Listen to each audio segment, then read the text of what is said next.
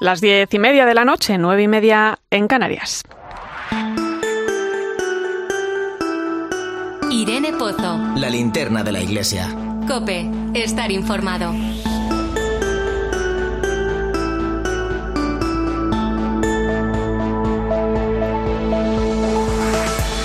¿Qué tal? ¿Cómo estás? Esta misma tarde conocíamos el fallo del Tribunal Supremo de Estados Unidos, donde el aborto deja de ser un, comillas, derecho federal. Bueno, es un paso que nos anima a seguir caminando y a seguir reflexionando en torno a la vida, la sociedad que nos rodea, muchas veces impulsada por un sentir popular. Es una sociedad cada vez más deshumanizada, donde la cultura del descarte se hace presente. Y es algo que si no ponemos remedio van a heredar nuestros hijos y nietos. Aquello que nos molesta, aquello que no nos gusta porque nos da trabajo, aquello que no nos deja disfrutar de la vida como quisiéramos, aquello que exige un compromiso compromiso, responsabilidad mayor no lo queremos. Claro, yo veo en mi faceta de madre cómo actúo con mis hijos. Los quiero por igual, pero cuando uno está enfermo o necesita más apoyo en los estudios, le ayudo y le acompaño quizá con mayor dedicación. No se me pasa por la cabeza no hacerlo. Yo no quiero que mis hijos crezcan en esa cultura del descarte, porque no tienen nada que ver con lo que viven en la familia, pero me doy cuenta del pulso que suponen algunas cuestiones como la eutanasia o el aborto y de cómo ese sentir de la sociedad presiona en ellos. Y ese sentir de la sociedad viene apoyado por unas leyes que ponen en peligro el derecho, y ahora quito las comillas, a la libertad. Una libertad que es la que hace que nos hagamos preguntas en medio de dónde estamos y lo que estamos viviendo. Dicen los obispos españoles en una carta publicada esta semana con motivo del Encuentro Mundial de las Familias que se está celebrando en Roma que, en medio de las crisis culturales y sociales actuales, el anuncio de la familia sigue siendo una alegría y una esperanza para todos. Y recuerdan las palabras del Papa. Dice, nadie puede pensar que debilitar a la familia como sociedad natural fundada en el matrimonio es algo que favorece a la sociedad. Celebremos la vida, la vida es un buen motor para ello. Acojamos este regalo y cuidémoslo como un pequeño tesoro que pase de generación en generación. Bienvenido a la linterna de la iglesia. Te saluda Irene Pozo en este viernes 24 de junio. La linterna de la iglesia. Irene Pozo. Cope, estar informado. Ya sabes que puedes acompañarnos con tus mensajes a través de las redes sociales. Estamos en Iglesia Cope en Facebook y Twitter, hoy con el hashtag Linterna Iglesia 24J.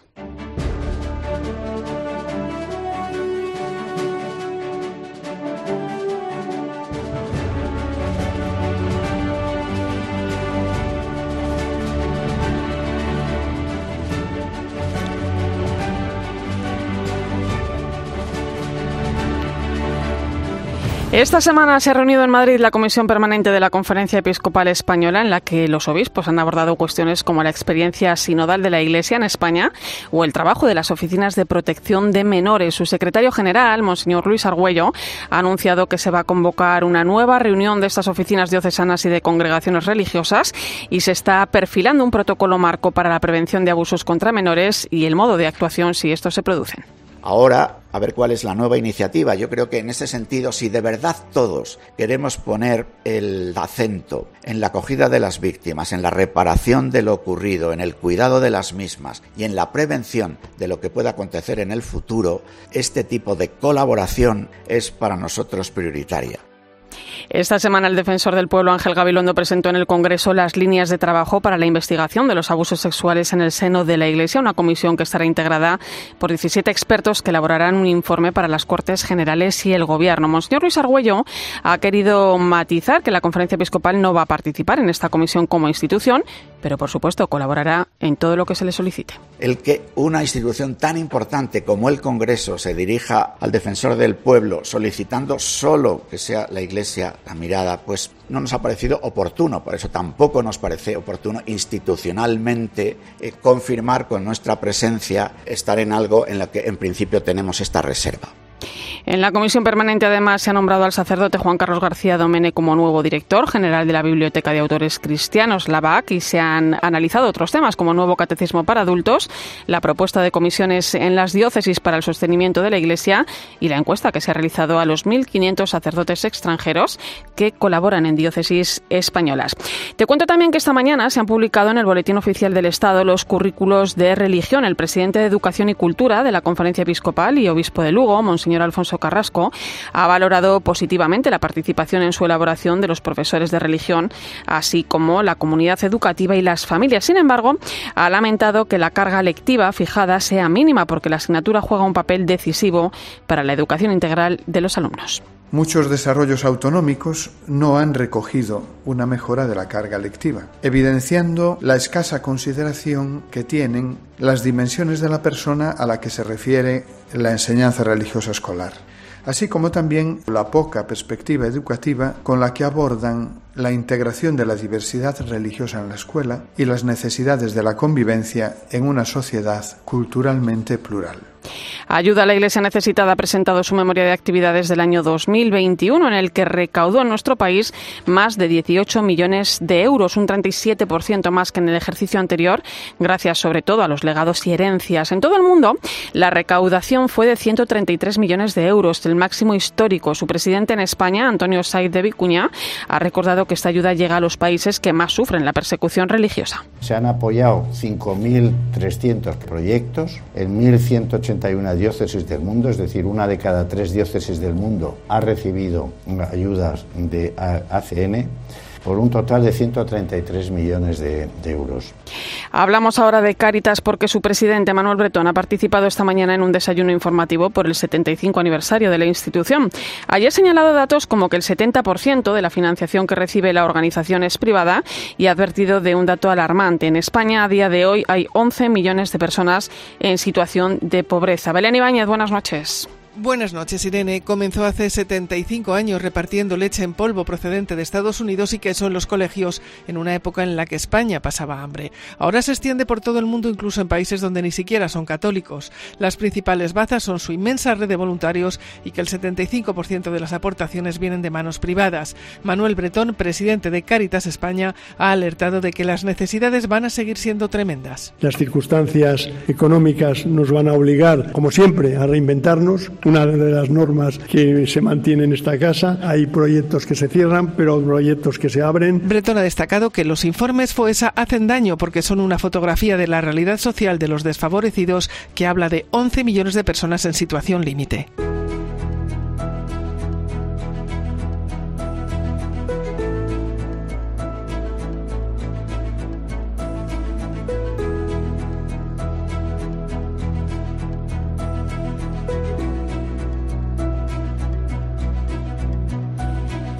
Más de 200 asociaciones han convocado este domingo la manifestación en defensa de la vida y la verdad en las calles de Madrid. Se espera que miles de personas de toda España acudan a mostrar su rechazo a las leyes de carácter ideológico que el Gobierno está aprobando para cuestiones como el aborto, la eutanasia o la educación, entre otras. Juan Carlos Corbera es el presidente de la Fundación Educatio Servanda. Juan Carlos, buenas noches. Buenas noches, Inene, ¿cómo estáis? Muy bien. La sociedad civil sale a la calle por la vida y la verdad. No hay un motivo concreto, más bien es un cúmulo de situaciones que se vienen viviendo con esas leyes que el gobierno, eh, bueno, pues está sacando adelante, imponiendo un modo de pensar y de actuar que atenta contra la libertad de la persona. Lo último ha sido el aborto, pero tenemos la ley de la eutanasia que lleva un año en vigor o la conocida ley CELA. Eh, ¿Era necesaria esta manifestación? Pues efectivamente, llevas toda la razón. Yo creo que era totalmente necesaria, porque como bien has explicado, no se trata solo de esta última ley que ha sido la gota que ha colmado el vaso, de un conjunto de leyes que, además, tramitadas deprisa y corriendo en tiempo de pandemia, constituyen una verdadera, un verdadero proyecto de ingeniería social para cambiar eh, la forma en la que tenemos de relacionarnos en nuestra sociedad eh, como dices bien, la, última ley del aborto pues es simplemente la gota que colma el vaso, pero si nos damos cuenta, todas ellas están configurando un modelo social eh, a, la idea de, nuestros gobernantes. Juan Carlos, las nuevas generaciones son clave para transformar el mundo en el que vivimos. La educación juega un papel importante. Eh, bueno, esos valores se transmiten eh, principalmente en la propia familia y en la escuela. ¿no? La Fundación Educatio Servanda es una institución educativa que cuenta con varios centros escolares y que abarca ambas dimensiones. ¿no? Eh, ¿Qué llegan de las familias y, sobre todo, cómo ves a los jóvenes? ¿no? ¿Tenemos una juventud concienciada con estos temas? Pues mira, en las últimas eh, fiestas de la vida que mm, se han celebrado en Madrid, eh, hemos visto año tras año una participación creciente de jóvenes. Es algo que llama mucho la atención. Cuando hemos ido estos últimos años, de hace 10 años más o menos, cada año vemos más jóvenes eh, mm, con una manifestación verdaderamente apasionada por defender la vida. Y esto es un signo de esperanza, igual que también lo relatabas en tu, en tu entrada, ¿no? El signo de esperanza que nos ha llegado hoy de los Estados Unidos, a la Corte Suprema, donde eh, va a dejar ya que cada Estado pueda eh, legislar eh, sobre el aborto en cada uno de los estados. Estos países que llevan tantos años, que nos llevan, por desgracia, muchos años en estas leyes, se dan cuenta de que van en una dirección equivocada y empiezan a rectificar. No hace falta que nosotros estemos tantos años como ellos para empezar a rectificar. Rectifiquemos antes, puesto que vemos que los que van delante ya lo están haciendo. Defender la vida es siempre ganar. Claro, eh, hacías referencia a esa noticia que conocíamos esta misma tarde, eh, que Estados Unidos, eh, en, Estados Unidos el aborto deja de ser un derecho federal, según la sentencia dictada por el Tribunal Supremo. Eh, desde luego es un paso para seguir luchando, ¿no? ¿Sería fácil que en algún momento, en un futuro, o en un presente futuro, algún gobierno acabara dando marcha atrás en alguna de estas leyes de las que venimos hablando? Pues mira, yo estoy absolutamente seguro que se dará marcha atrás en todas ellas.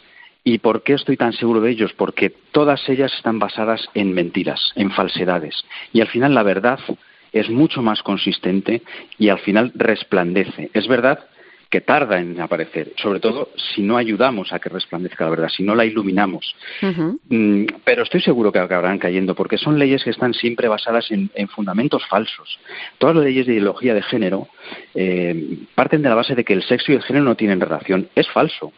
Es falso que el aborto sea una solución fácil para quitarse el medio un problema. Es falso que las personas que están en el trance de la muerte quieran morir si tienen los cuidados paliativos adecuados para no sufrir. Es falso que el Estado pueda entrometerse entre las familias y los hijos para decir cómo tenemos que educarles con el eufemismo que se utiliza, por ejemplo, en la ley de protección del menor, de que lo hacen por proteger el interés superior del menor. Es falso. Todas estas premisas que están eh, ideológicamente eh, planteando las leyes son falsas y por lo tanto acabarán cayendo. Nuestra obligación es salir a la calle el domingo para que caigan cuanto antes y hagan el menor daño posible, pero estoy seguro que todas ellas van a caer. Eh, ¿Qué pide y qué espera la Fundación Educatio Servanda de cara a la manifestación del próximo domingo?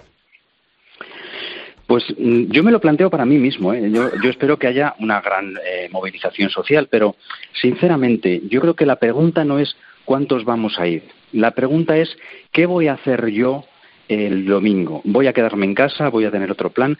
Es decir, yo apelo a la conciencia de cada uno. Cuando dentro de cinco, seis, siete años recordemos este día y los frutos que va a dar, la pregunta es, ¿qué hice yo ese día? ¿Qué hice yo aquel día para procurar que mis hijos tengan un mundo mejor, un mundo más libre, más plural, más, eh, más solidario, que defiendan la vida y que defiendan los valores que nos han constituido como sociedad. Aquel día que hice yo, ¿me quedé en mi casa o salí a la calle a defender estas, estas ideas fundamentales, la vida y la verdad? Esa eh. es la pregunta que nos tenemos que hacer cada uno. Claro, claro. Hay otro punto importante más allá de esta convocatoria. Eh, tú lo conoces bien, ¿no? Es ese trabajo que hay que hacer por instaurar en la sociedad una cultura que defienda la vida, ¿no? Que defienda a la persona, que defienda esos valores, ¿no? Que, parecen cada vez más lejanos. Nuestros jóvenes no pueden crecer en la cultura del descarte de la que tanto habla ¿no? el Papa Francisco. ¿Por dónde empezamos? Pues empezamos por nosotros mismos, porque ellos quizá no tienen, según las edades, desde luego, no tienen todavía capacidad para comprender eh, la maraña legislativa en la que nos están introduciendo y las consecuencias que tienen. Somos nosotros, sus padres, los que nos damos cuenta del camino por el que estamos transitando, los que debemos defender primero por nosotros, pero sobre todo y fundamentalmente los que tenemos hijos por ellos, porque ellos no son capaces todavía de discernir eh, el, camino que, que esta sociedad lleva. Por lo tanto, hagámoslo por nosotros, pero sobre todo si tenemos hijos, hagámoslo por ellos, porque ellos no pueden salir a la calle a defender estas cosas, puesto que no tienen algún criterio para hacerlo. Em, bueno, una de las leyes eh, ideológicas que, que, nos están haciendo daño en la sociedad es la, ley CELA, eh, que se aprobó hace año y medio aproximadamente, ¿no? La nueva ley educativa. ¿Cómo se está viviendo, Juan Carlos? Pues mira, es una, mm, me alegra mucho que me, que me recuerdes, porque eh, si recordáis con la ley CELA, la LOMLOE, estábamos todavía en tiempos de pandemia. Estábamos todos mm, muy asustados, metidos en casa, no podíamos, estábamos bajo el shock de lo que ha supuesto para todos la pandemia. Y sin embargo fue una ley tan agresiva, tan eh, insolidaria, sin ningún consenso con la comunidad educativa, en tiempos de pandemia, tramitada de prisa y corriendo, que indignó tanto al sector educativo, a las familias, a los sindicatos, a los profesores, a los titulares, que fuimos capaces eh, con el movimiento más plural, es lo que se denominó la, la, manera naranja, ¿no? De salir en todas las capitales de España, todavía en coches, porque no nos dejaban manifestarnos como podemos hacerlo el domingo. Y gracias a aquella movilización, la movilización de ayer está suponiendo la oposición política de hoy porque gracias a aquella movilización se visibilizó el gran rechazo de la ley y gracias a esa movilización los partidos políticos hoy en las comunidades autónomas están haciendo lo posible para que hagan el menor daño. Y con total seguridad, cuando los partidos de la oposición lleguen al gobierno, derogarán la ley como han prometido todos ellos. Aquella manifestación sirvió y va a servir también la del 26J, aunque en el corto plazo pueda parecer que no. Bueno, pues pasamos del coche a nuestras piernas, que ya iba siendo hora. Así es que es un paso, ¿eh? un paso sacudir a unirnos a esa manifestación que se va a celebrar este domingo en defensa de la vida y la verdad. A partir de las 12 de la mañana va a recorrer el centro de Madrid desde la Glorieta de Bilbao hasta la Plaza de Colón y, allí nos veremos todos. Juan Carlos Corbera, presidente de la Fundación Educatio Servanda, gracias. Nos vemos el domingo. Nos vemos el domingo, por supuesto, Irene. Muchas gracias. Un saludo. Escuchas la linterna de la iglesia. Con Irene Pozo. Cope, estar informado.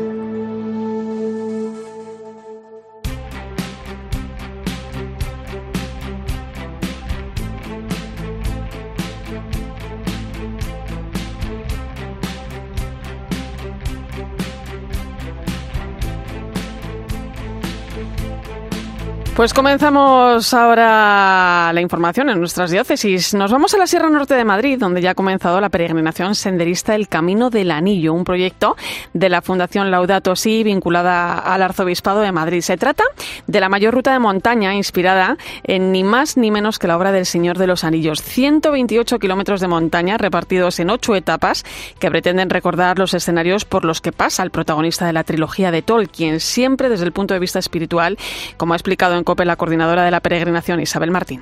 La idea es una peregrinación, ¿no? O sea, salir de tu agujero hobbit, ¿no? De tu comodidad. A la gente se les da un anillo que simboliza, pues, el pecado de cada uno, lo que nos hace sufrir, lo que no aceptamos de nuestra vida. Y entonces, pues, ir cargándolo, ¿no? Como la película para ir a destruir el anillo. Tienes más información sobre esta interesante y divertida iniciativa en el camino del anillo.es. También en Madrid, más de 100 jóvenes se han reunido para debatir sobre las deficiencias del sistema educativo para avanzar hacia el pacto global que propone el Papa Francisco. Los estudiantes procedentes de diferentes colegios han explicado sus experiencias y propuestas en una mesa de diálogo con autoridades políticas y representantes de la comunidad católica, judía y la sociedad civil en general. El presidente del Movimiento Internacional Escolas Ocurrentes, organizador del encuentro, es José María del Corral. Acaba de terminar la sexta edición del programa Escuela Ciudadanía. Trabajaron toda una semana de lo que se llama un aula sin paredes. Expresaron sus miedos. Sienten que la calidad educativa ha bajado cada vez más. Que hoy por hoy se sienten dentro del sistema educativo como una nota. No nos vamos muy lejos de Madrid porque la diócesis de Getafe ha recibido hoy a miles de peregrinos en la Basílica del Sagrado Corazón del Cerro de los Ángeles, considerada el centro geográfico de la península ibérica. Lo hace por la fiesta del Sagrado Corazón de Jesús con la celebración de varias Eucaristías. Getafe, Paloma Fernández, buenas noches. Buenas noches, Irene. A esta hora aún quedan algunos jóvenes rezagados en el Cerro de los Ángeles. El obispo de Getafe ha invitado a todos los presentes a mirar el corazón de Cristo y a seguir su ejemplo de amor. El Señor con los brazos abiertos que preside también el centro de España, aquí en el Cerro de los Ángeles. Es un recordatorio de dónde está el verdadero corazón de la vida cristiana y el verdadero corazón de la Iglesia. Sin duda ha sido una jornada intensa y muy esperada por todos los diocesanos que ha servido para revitalizar la fe de la Iglesia. Y llegamos al sur. La diócesis de Cádiz y Ceuta ha presentado en rueda de prensa los actos e iniciativas que van a llevar a cabo con motivo del tercer centenario de la Catedral Gaditana. Una de ellas, un seminario sobre el contexto social que se vivía en la zona en el momento en el que comenzaron las obras hace 300 años. Cope Cádiz, Fernando Crespo, buenas noches. Buenas noches, Irene. Del 4 al 6 de julio, diferentes ponentes expertos aportarán sus conocimientos para hablar del contexto social en el que surgió la conocida como Catedral Nueva, actual SEO gaditana, Monseñor Rafael Zornoza, obispo de la diócesis de Cádiz y Ceuta. La catedral es desde muchos puntos de vista un centro neurálgico de la sociedad no solo de la ciudad. Para nosotros cristianos entendemos pues con aquellas palabras de San Pablo que Dios ha puesto su morada entre nosotros. A este curso titulado El Tricentenario de la Catedral de Cádiz pueden inscribirse tanto alumnos de la propia universidad a distancia como todos aquellos no universitarios que quieran participar.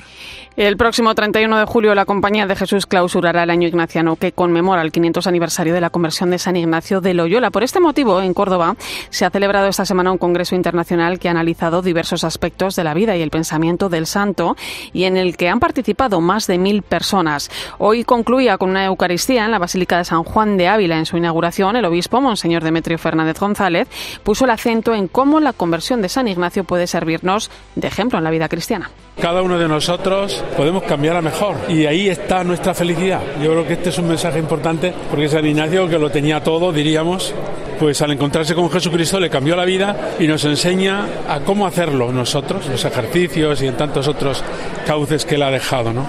Y terminamos en Ronda, Málaga. Allí, a partir del martes, se va a celebrar el Congreso Anual de la Sociedad Mariológica Española, coincidiendo con los 75 años de la coronación canónica de la patrona y alcaldesa perpetua de la localidad, la Virgen de la Paz.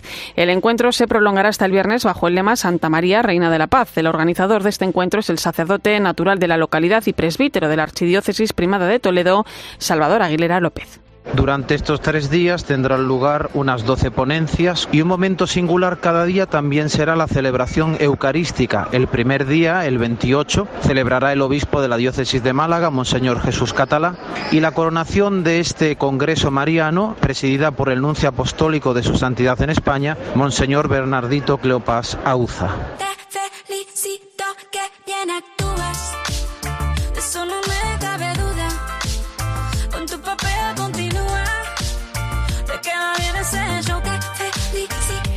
Pues ahora que llegan las vacaciones de verano y los campamentos para los niños, déjame que te hable de los que organiza el movimiento Scout Católico por toda España. Primero te presento a uno de los más de 30.000 Scout católicos que hay en nuestro país. Se llama Agustín, es de Plasencia, Cáceres, y aunque tiene ya 24 años, sigue vinculado a su grupo de Scouts, donde lleva prácticamente toda la vida. Empecé con 10 años, mi familia se mudó a Plasencia, tenía la situación de empezar en un nuevo colegio sin conocer a nadie. Eh, mi tía me dijo lo de los Scouts y bueno, a mí Scouts me sonaba un poco de lo de que venden galletas, y pero yo no sabía exactamente qué era. No, lo, no le dije que sí con mucha confianza, pero como tampoco conocía a nadie más, pues, pues por probar, pues, pues me apunté.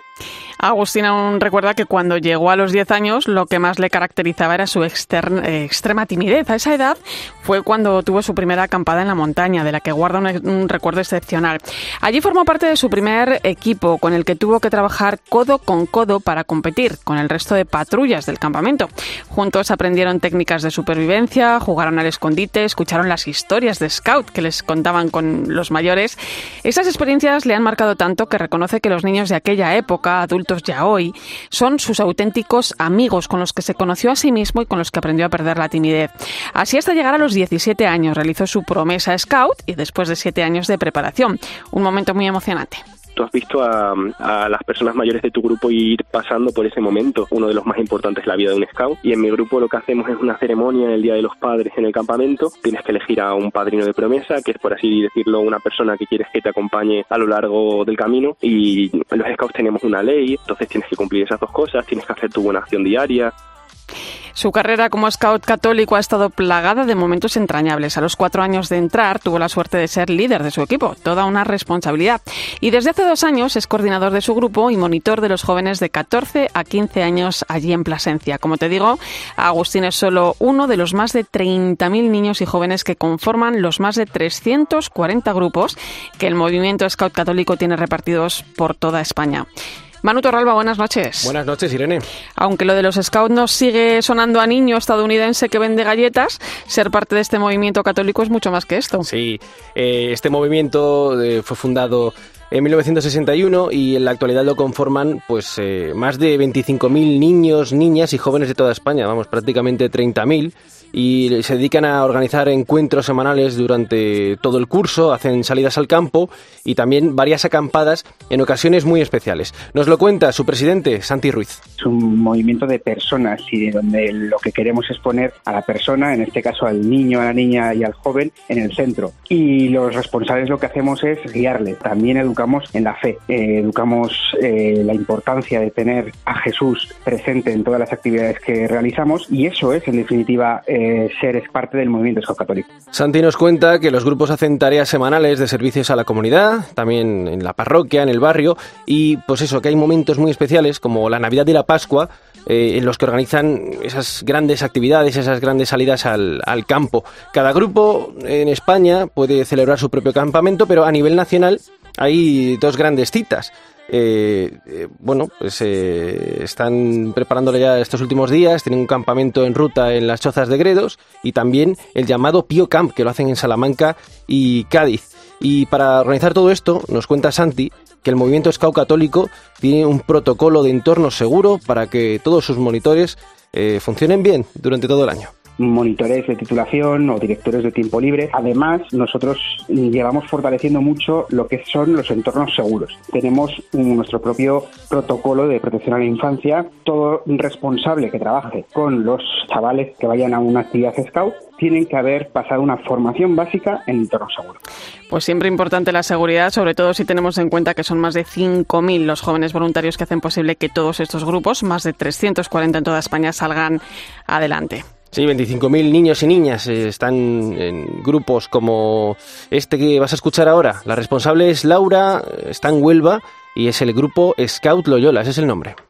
Mi grupo está desde el 1995, si no me equivoco. Trabajamos un poco con los chicos mm, divididos por ramas, como te comentaba, y bueno, hacemos actividades adaptadas a la edad de, los niños y niñas y trabajamos un poco en el contexto de, de la naturaleza y demás. Intentamos también que sirva como convivencia, pues un planazo, sin duda, el que van a disfrutar también estos niños y jóvenes del movimiento Scout Católico. Gracias, Manu. A ti, Irene, hasta la semana que viene.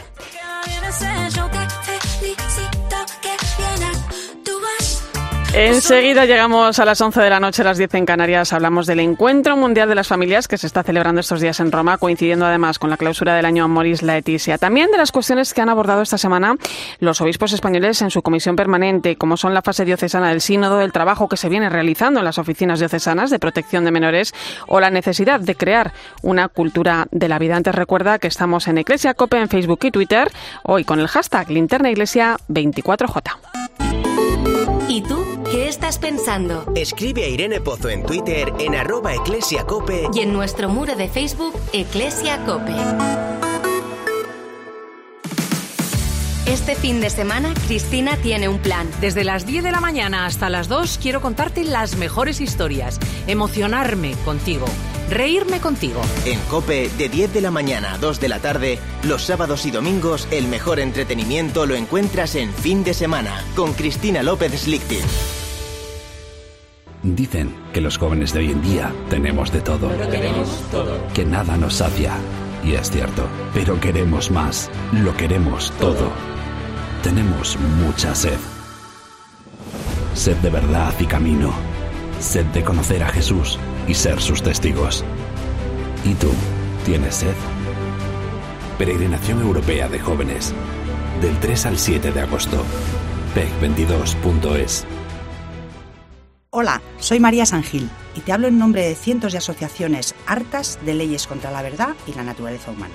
Eutanasia, ideología de género, ataques a la familia, adoctrinamiento en la educación. La nueva ley del aborto es solo la gota que colma el vaso. Por eso, hemos convocado una gran manifestación en Madrid en defensa de la vida y la verdad. Será el domingo 26 de junio a las 12 de la mañana, desde la Glorieta de Bilbao hasta la Plaza de Colón. Por favor, no faltes. Nos jugamos la vida. Escuchas la linterna de la iglesia. Y recuerda, la mejor experiencia y el mejor sonido solo los encuentras en cope.es y en la aplicación móvil. Descárgatela. Soy el rey de la verdura.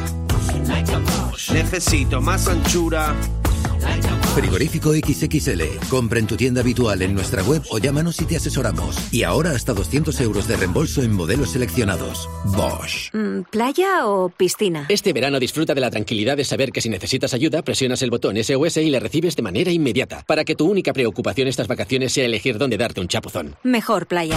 Movistar Prosegura alarmas por tan solo 9,90 euros al mes durante 6 meses contratándola hasta el 30 de junio. Infórmate en tiendas Movistar o en el 900 200 730.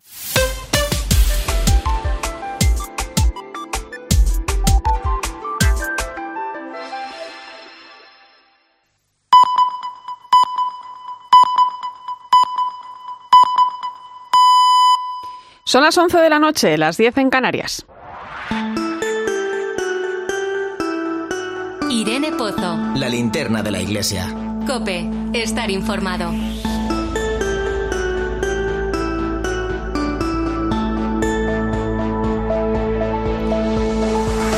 Como cada viernes hasta ahora ponemos rumbo al Vaticano donde se encuentra nuestra corresponsal Eva Fernández. Buenas noches. Muy buenas noches, Irene. Eh, Eva, la documentación que conserva el Vaticano sobre la persecución de los judíos durante el Holocausto deja de ser algo accesible solo para los estudiosos. La Santa Sede ha facilitado el acceso online a estos documentos que demuestran la ayuda del Papa Pío XII a los judíos. Es algo muy interesante. Cuéntanos. Sí, sin duda, ¿no? La publicación de estos documentos eh, de libre acceso para cualquier interesado ha sido una de las sorpresas gratísimas de la semana. En concreto, se trata de un archivo en el que fueron reuniendo todas las peticiones de ayuda dirigidas al Papa por parte de judíos de toda Europa una vez iniciada la persecución nazi. Esta lista particular de personas se denominó incluso la lista Pacelli con el apellido de Pío XII, ¿no? Evocando la famosa lista de Schlinder. Por ejemplo, hemos conocido la carta que envió al Papa un judío de 23 años, Werner Barax, que estaba prisionero en el campo de concentración de Miranda de Ebro tras eh, haber huido atravesando los Pirineos. En una cuartilla con una caligrafía perfecta explicaba que quería reunirse con su madre en Estados Unidos, pero necesitaba un aval para poder salir del campo de concentración, por lo que rogaba al Papa que interviniera ante el nuncio. ¿no? Entonces se ve cómo la Secretaría de Estado dio una orden inmediata de ayudarlo y finalmente esta, eh, este chico, este joven judío, pudo escapar a Estados Unidos. ¿no? O sea que a partir de ahora se puede acceder a toda esta documentación eh, a través de Internet y se confirma, como decías, que el Vaticano, a petición de Pío XII, activó todos los canales Ajá. diplomáticos posibles para intentar prestar ayuda a muchos judíos, a pesar de la compleja situación política del momento que obligaba a mover hilos con mucha cautela. Oye, interesante también es el viaje que parece confirmarse del Papa a Canadá a finales de julio y ya conocemos el programa, ¿no? Sí, ha sido además muy buena noticia. Estábamos con esa interrogación porque de confirmarse, de reconfirmarse, el, el viaje nunca había sido anulado, ¿no? Lo que pasa que, digamos que, que se ha- se ha dado un paso adelante porque ya se ha hecho pública, se ha hecho pública, la, mm, digamos, el programa y, y, y, digamos la, la apertura para que los periodistas que quieran acompañar al Papa pues eh, puedan inscribirse, ¿no? Digamos. Entonces eh, ha sido buena noticia porque significa que la rodilla del Papa va mejorando. De hecho, Ujú. fíjate Irene que hoy mismo eh, una persona que ha estado con él esta mañana en una de las audiencias, eh, el Papa en un momento le ha dicho que estaba muy contento porque mm, era el primer día que había podido caminar un poco sin la ayuda del bastón. O Ujú. sea que, que realmente son buenas noticias. Sabemos que el Papa sintió mucho no poder viajar a África y, y por eso ha hecho todo lo posible para reforzar la rodilla y poder poner rumbo a Canadá. La agenda es más reducida que en otros viajes, eh, pero eso no va a impedir que Francisco vaya a recorrer miles de kilómetros, no solo atravesando el Atlántico, también en desplazamientos internos. O sea, que, por ejemplo, el último día, antes de regresar a Roma, va a pasar 10 horas en el avión porque primero mm, se acercará desde Quebec hasta Iqaluit. Es un territorio para que nos situemos. Yo he tenido que, que mirarlo bien en el mapa que linda con el Polo Norte. Es la tierra de los Inuit, lo que, mm, lo que antes llamábamos, a los que antes llamamos esquimales, ¿no? Eh, va en el mes más caluroso mm, del año para ellos, eh, pero estamos hablando de 4 grados de temperatura. Es el verano eh, aquí, de, entre 4 y 10 grados, ¿no? Y en unas fechas mm, muy escogidas, porque el Papa va justo cuando se va a celebrar, cuando se celebra la fiesta de Santa Ana, que es muy querida por todos los indígenas canadienses. ¿no? Va a ser un viaje muy importante, sobre todo Irene, porque como ya lo hemos tratado en otros programas, la linterna, va a contribuir al camino de reconciliación que han emprendido ya los obispos de Canadá para para sanar las heridas que, como sabemos, originó en las poblaciones indígenas un sistema educativo que fue impulsado por el gobierno de Canadá, ¿no? Eh, pero que mm, eh, estaba mm, dirigido a alejar a los nativos de sus orígenes y a romper con sus familias y, en, esa, mm, y en ese contexto eh, lamentablemente intervinieron internados católicos y de otras confesiones religiosas porque eran los que tenían centros educativos. Por eso el Papa cada día de este viaje va a reunirse con miembros de distintas tribus oriundas del Canadá y por lo tanto va a ser un, viaje lleno de momentos impactantes que contaremos como siempre tanto en COPE como en 13. Eh, por cierto, intensa semana. Creo que Roma está a tope de vida con todas esas familias que esta semana participan en el Encuentro Mundial de las Familias. ¿Cómo está el ambiente?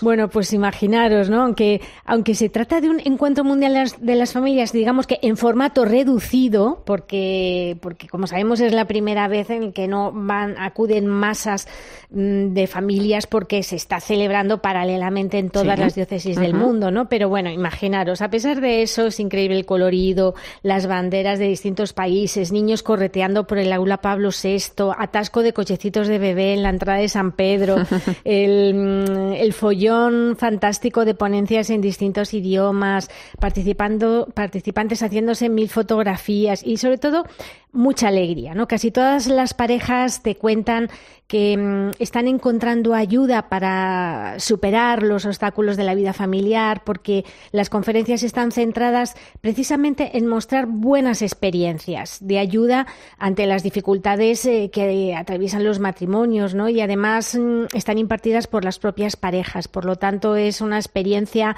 en primera fila, ¿no? El Festival de las Familias del pasado miércoles fue muy emocionante.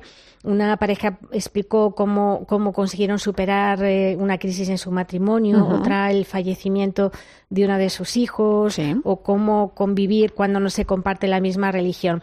Y ya mañana por la tarde eh, nos quedan dos platos fuertes de este encuentro mundial de las familias, eh, la misa con el Papa y el domingo clausurará el encuentro durante el Ángelus. Allí conoceremos dónde se celebrará la próxima edición y, además de dar una bendición final hará una, un envío a las familias. ¿no? ¿no? No, podemos olvidar que también ha, sido mm, muy bonito, ¿no? Que gracias a un fondo de solidaridad han podido estar eh, presentes en Roma, están presentes en Roma eh, familias de países con pocos recursos y hay unas cuantas que han venido también de Ucrania, Irene.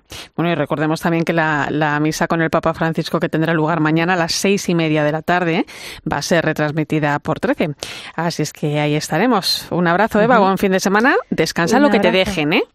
Pues eh, será poco, pero será fantástico contarlo. Estoy segura. Un abrazo, Un compañera. Hasta pronto.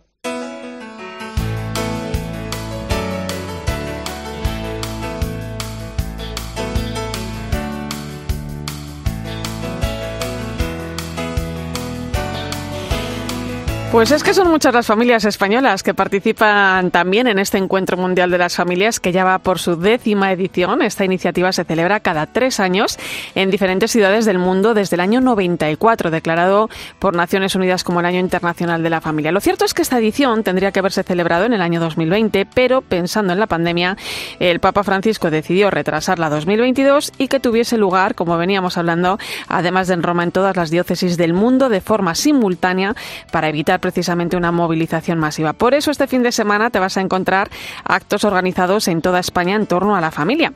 Pero el centro de toda esta celebración está en Roma, donde tenemos a una delegación de cerca de un centenar de españoles. Uno de los encargados de organizar el viaje de este grupo ha sido el delegado de Familia y Vida de la Diócesis de Bilbao, Fran Albalá, que ha estado esta semana en Mediodía COPE explicando en qué consiste el encuentro tiene como dos partes. Una de ellas es un congreso durante que estos días, jueves y viernes, eh, atenderemos a diferentes charlas y eh, bueno, no han podido ir con los hijos porque en principio solo iba a haber nueve invitaciones dobles para los delegados de familia de España, aunque al final se ha ampliado el cupo.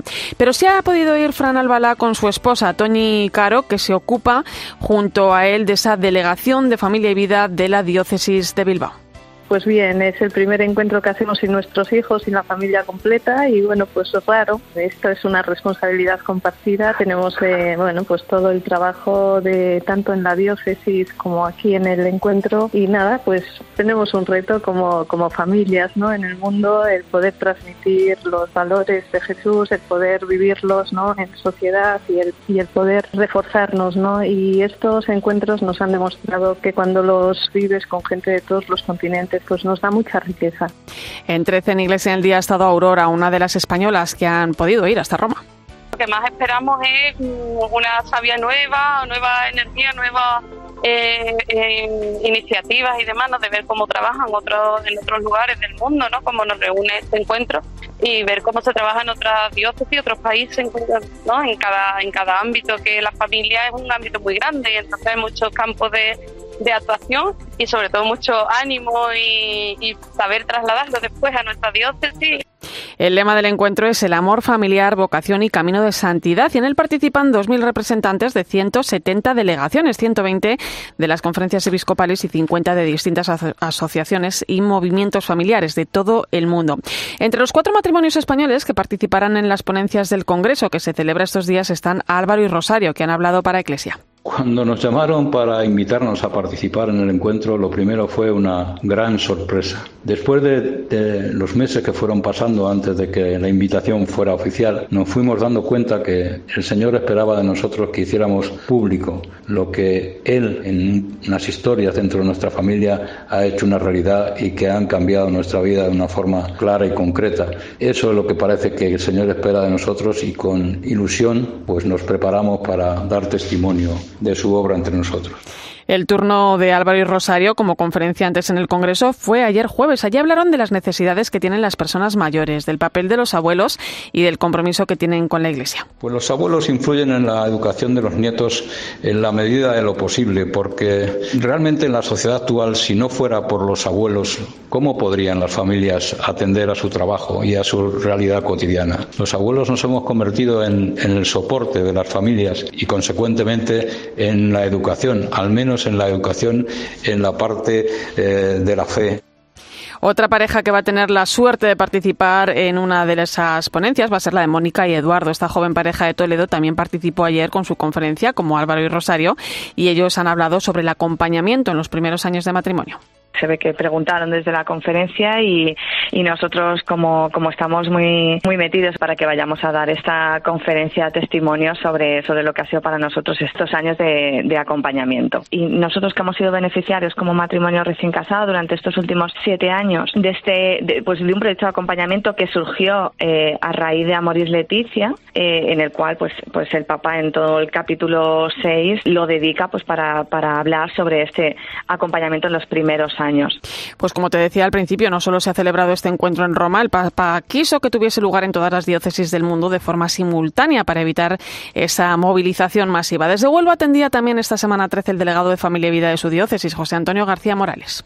Hubo una extraordinaria acogida porque ciertamente también es eso lo que pretendía el Santo Padre, que las familias se sintieran partícipes y eso es lo que um, realmente hemos podido conseguir, eh, digamos que continuando con el propio esquema organizativo que el Santo Padre proponía para la Iglesia Universal, también nosotros en la propia diócesis de Huelva.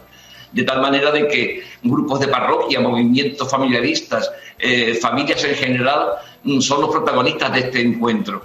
La familia es la que tiene que cuidar de la propia familia y es un poquito lo que venimos haciendo lo que venimos proyectando, lo que mm, le da sentido al trabajo nuestro de cada día. El Encuentro Mundial de las Familias, que como te digo, comenzó el miércoles, se clausura el domingo y con él se cierra el año Amoris Laetitia, que comenzó el 19 de marzo del año pasado, con motivo del quinto aniversario de la exhortación del Papa Francisco sobre la familia. El último acto del programa de Roma, el rezo del Ángelus en la Plaza de San Pedro, a las 12 menos cuarto de la mañana, el próximo domingo, con la bendición y el mandato a las familias.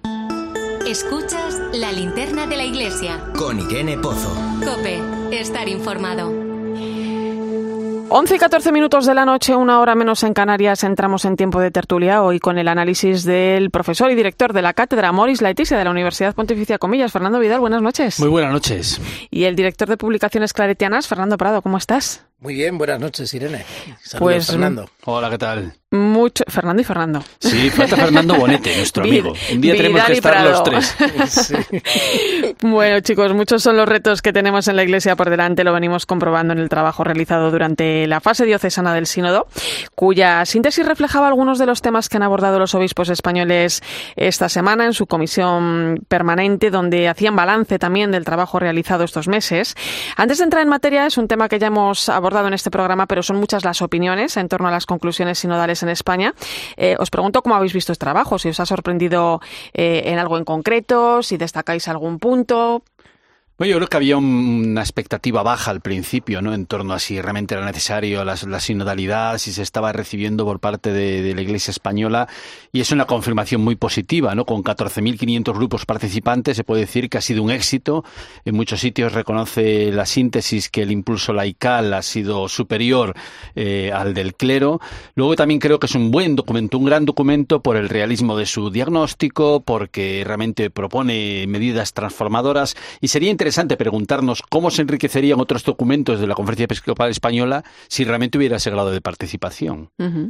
Sí, yo insistiría en, en algo que también dijo Monseñor Argüello el otro día en la rueda de prensa, que hay como una continuidad con el Congreso de Laicos que Sí. hubo antes de la pandemia. sí, eso se ha ¿no? notado, Y sí. entonces, Sí. bueno, ha sido como una reactivación, Sí. diría yo, de, de la participación, ¿no? Sobre todo del laicado, ¿no?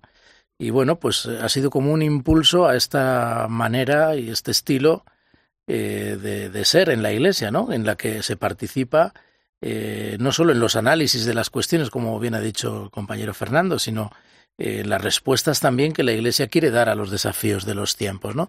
Yo creo que ahí queda un, un buen análisis, una buena aportación y ahora cuando pues todo esto vaya a Europa, en Europa pues no van a salir cosas tan diferentes. ¿eh? Yo creo que, que, el- que las respuestas que se han dado desde los grupos y desde las diócesis pues mm, insisten e inciden mucho en, en, en precisamente en eso, en la participación, en la necesidad de una mayor participación, también en la celebración de la fe, Mm. ¿no? Yo creo que yo echo un poco de menos que quizá en ese análisis que se hace en las propuestas, etcétera, pues eh, se ha incidido menos en el tema que yo creo que es más fundamental, que es el tema de la transmisión de la fe. Ujú. ¿Eh? Y bueno, pues eh, Bueno, creo luego que- hablaremos, ¿eh? porque ahí sí. han puesto a la familia en el centro, ¿eh? Sí, con el sí. tema de la transmisión de, de la fe. Bueno, Ajá. de cualquier manera, yo creo que, que nos ha venido a todos muy bien, ¿eh? para, Muy para bien, sí. pensar, ¿eh? para Ajá. pensar y Y para reflexionar. y- mucho ánimo también. Sí, sí, y tenemos muchos deberes, ¿eh? Sí. Muchos deberes por delante que habrá que ir dando respuesta a las tenemos cosas. más, más futuro que presente. Sí, sí, yo que orienta muy bien un plan pastoral de futuro, ¿no? Bueno, vamos a esa comisión permanente donde se ha anunciado para el mes de octubre una nueva reunión de las oficinas diocesanas y de congregaciones religiosas en materia de protección de menores y se está perfilando también un protocolo marco en materia de prevención y actuación. ¿Cómo veis el trabajo que se viene realizando? Bueno, es un trabajo de gran calidad, eh, efectivamente, con, con mucho detalle, con mucha minuciosidad. Yo creo que sí que estamos avanzando hacia una iglesia segura, hacia una iglesia de entornos seguros, eh, en donde ciertamente también tenemos que, ser ponderados, ¿no? Y tenemos que ver todas las partes implicadas, eh, qué supone esto, y no dar rienda suelta simplemente a, acusaciones a veces eh, que no tienen fundamento. Eh, necesitamos ver todas las partes, ser prudentes, pero ciertamente la iglesia ha emprendido un camino muy seguro, profundo y yo creo que muy bien trabajado. Y de hecho, bueno, es que el pasado no se puede borrar, ¿no? Los cambios que se están produciendo en el presente son cambios también de futuro. Eh, ese pasado no se puede cambiar, pero la Iglesia sí quiere escuchar a las víctimas y quiere remediar, ¿no? Ese dolor en la medida que sea posible. No podemos decir que la Iglesia esté eh, de brazos cruzados, ¿no? Como se ha oído también en algunos círculos. No, todo lo contrario. Yo creo que es que el problema es tan complejo porque entran tantas cosas en juego que bueno, pues ha costado bastante ir poniendo claridad en medio de mucho ruido, ¿no? Yo que nos dedicamos un poco a, este tema de la comunicación, cuando hablamos de ruido, pues bien sabemos que el ruido y, las presiones a veces que vienen de, los sectores sociales, bueno, pues no ayudan mucho a, la clarificación, al discernimiento, ¿no? Yo creo que, yo diría que aunque ha ido costando abrir un poco más de luz en torno a los procedimientos para subsanar pues este gran problema que, que, estamos viviendo y que afecta claramente a, a, la credibilidad de la propia Iglesia, pues yo creo que bueno, pues están clarificando las cosas y se está caminando bien. ¿eh? Yo creo que de cara al futuro, el proceso que se ha hecho en la Iglesia va a ser una luz también para la sociedad, porque no olvidemos ¿eh? que aunque en la Iglesia ciertamente es un problema y ha resultado ser un, una cuestión muy grave, eh, este es un problema social muy grande y la sociedad lo va a tener que afrontar yo creo que esta experiencia y sabiduría, entre comillas, en el procedimiento que se está adquiriendo desde, desde la Iglesia va a ayudar mucho a clarificar después otros procesos en otros sectores de la sociedad que están mucho más afectados que la Iglesia por esta problemática. La Iglesia es de los mejores y entre las mejores instituciones donde se está implementando esto, con mayor seguridad, con mayor profundidad, precisamente por el impacto moral que tiene entre nosotros. Y en segundo lugar, yo creo que es bueno que la opinión pública sepa que además de los casos que leen eh, y de las protestas, que son a veces lógicas, de las reacciones de, víctimas o presuntas víctimas en la prensa, hay muchísima gente que está encauzando su proceso de un modo eh, silencioso, buscando la reconciliación, buscando la reparación, buscando la sanación y que es un trabajo, un proceso que no se ve, que no sale en prensa, que no tiene voluntad de impactar ni de, ni de ser piedra para nadie y es muy importante que seamos conscientes de que ese trabajo, de sanación se está haciendo y con gran profundidad. Oye, se ha hablado también mucho estos días de familia y vida. Los obispos publicaban un documento con motivo del Encuentro Mundial de las Familias que se está celebrando en Roma, eh, donde aseguran que en medio de las crisis culturales actuales, el anuncio de la familia sigue siendo una esperanza. Eh, ¿Qué papel juega la familia en este momento donde se hace tan necesario generar eh, una cultura de la vida, un pensamiento ¿no? que, que alimente también esa esperanza? No sé, mi percepción es que vivimos en un gran agujero de, abandono, ¿no? Es decir, que realmente nuestro mundo vive una, una quiebra muy fuerte de las confianzas primordiales. Y, esa falta de confianza a veces se vive en la propia familia por rupturas, por, eh, por situaciones eh, a veces indeseadas de, de, dejación o de abandono.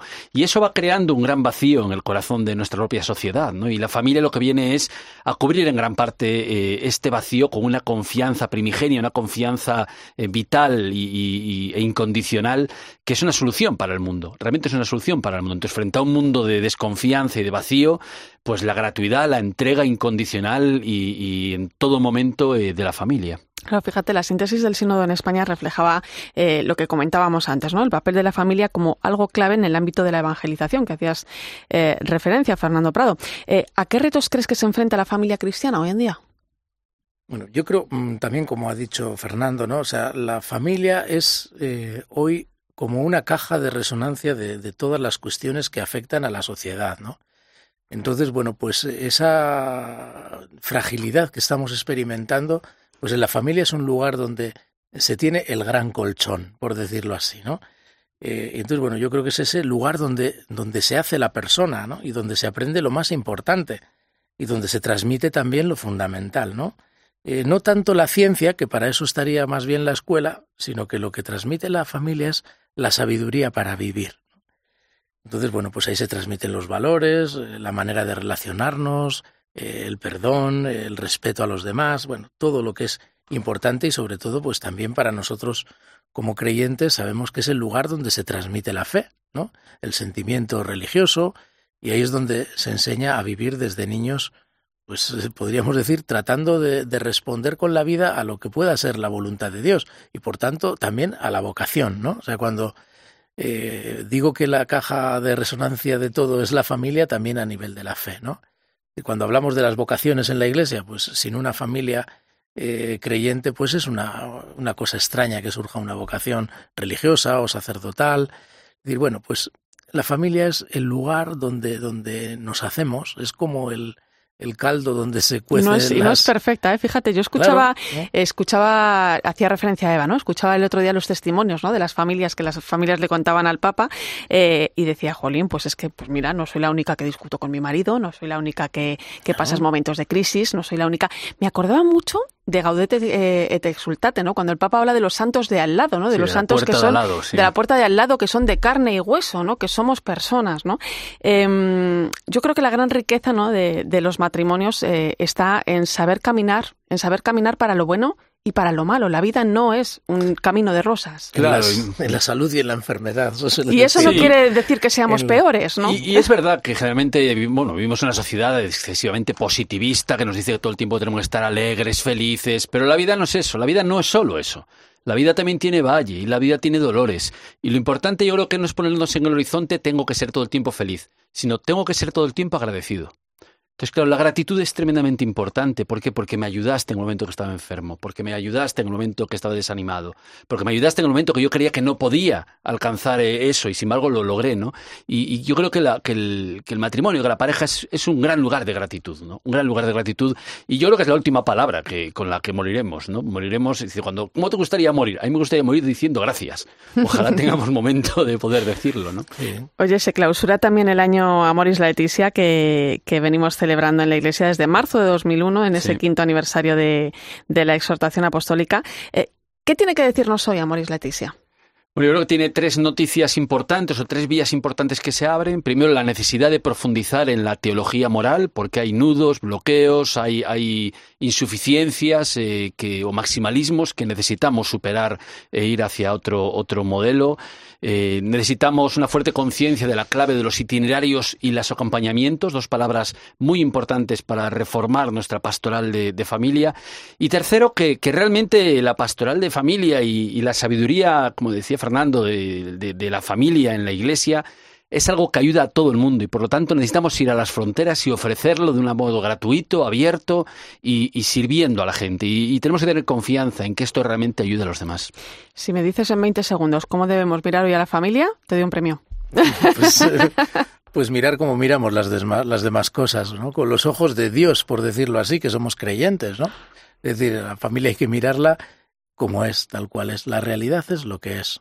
Y entonces, bueno, pues aceptar lo bueno, lo malo e intentar superar los problemas pues con confianza y sabiendo que el Señor nos acompaña por el camino. Y que nos quiere, efectivamente, no nos suelta la mano. Pues muy buenos consejos, gracias a los dos, Fernando Vidal. Hasta otra. Hasta otra, muchas gracias. Fernando Prado, muchas gracias. Muy bien, buenas noches, gracias. Y a ti también que nos has hecho tú nos has acompañado esta noche en la linterna de la iglesia. Te dejo ahora con el partidazo de Cope y Joseba Larrañaga.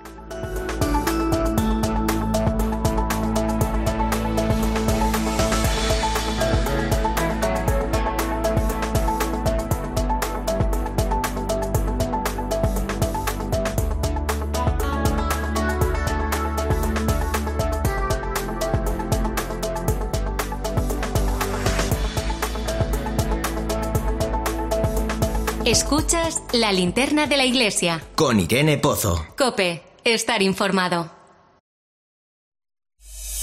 Escuchas Cope. Y recuerda, la mejor experiencia y el mejor sonido solo los encuentras en cope.es y en la aplicación móvil. Descárgatela. Uf, pone el aire. Ya está. Muy flojo, ¿no? No, que gasta mucho. Este no gasta nada. No renuncies a tu aire acondicionado por temor a la factura de la luz. Mitsubishi Electric mejora la calidad del aire de tu hogar y su consumo anual no da disgustos. Mitsubishi Electric es tu aire. La vida es como un libro y cada capítulo es una nueva oportunidad de empezar de cero y vivir algo que nunca hubieras imaginado. Sea cual sea tu próximo capítulo, lo importante es que lo hagas realidad. Porque dentro de una vida y muchas vidas, ahora en Cofidis te ofrecemos un nuevo préstamo personal de hasta 60.000 euros. Entra en cofidis.es y cuenta con nosotros. A ese dolor de espalda que te fastidia el fin de semana. ¿Y a ese dolor de cabeza que pone a prueba tu paciencia? Ni agua. Ibudol es el primer ibuprofeno bebible en formato stick pack para aliviar el dolor rápidamente, con agradable sabor y sin necesidad de agua. Al dolor, ni agua. Ibudol tenía que ser de Kern Pharma. Lea las instrucciones de este medicamento y consulte al farmacéutico. En CEPSA estamos contigo. Por eso hasta el 30 de junio tienes un ahorro de hasta 45 céntimos por litro si eres de porque tú vuelves, acumulando todas las ventajas del programa. Y sin límite de litros. Aprovecha, aún estás a tiempo. Infórmate en cepsa.es en tu estación de servicio. Incluye la bonificación del gobierno. Solo porque tú vuelves. Solo en CEPSA. Alquiler, acción de alquilar, negocio por el que se cede una cosa a una persona durante un tiempo a cambio de una rentabilidad. Seguro, adjetivo, es cierto, libre y exento de todo peligro o riesgo. Si piensas en alquilar, ya sabes, alquiler seguro. Infórmate en alquilerseguro.es. Alquiler seguro, protección a propietarios. Alguien dijo una vez que la energía ni se crea ni se destruye. Y sí, vale, es verdad. Pero bien que te la cobren. Al que habló de la energía se le olvidó hablar de lo que costaba. Y como barata no es, ahorra al máximo gastándolo justo con los electrodomésticos Samsung, números uno en eficiencia energética. En Cope nos levantamos antes que nadie. Muy buenos días, yo soy Carlos Moreno el Pulpo. Muchas gracias por estar escuchando la radio. Este es el programa de los ponedores de calles. Hay un montón de gente que está intentando dormir y no lo consigue. Y lo hacemos con el primer despertador de la radio española. Macaco, buenos días. Buenos días, Pulpo. Con un programa que reivindica al trabajador nocturno. Miguel, buenos días. Hola, buenos días, Pulpo. ¿Qué tipo de ponedor eres tú ahora mismo? Pues soy pescadero, estoy ahora... De lunes a sábado, de 4 a 6 de la madrugada, poniendo las calles, con Carlos Moreno el Pulpo.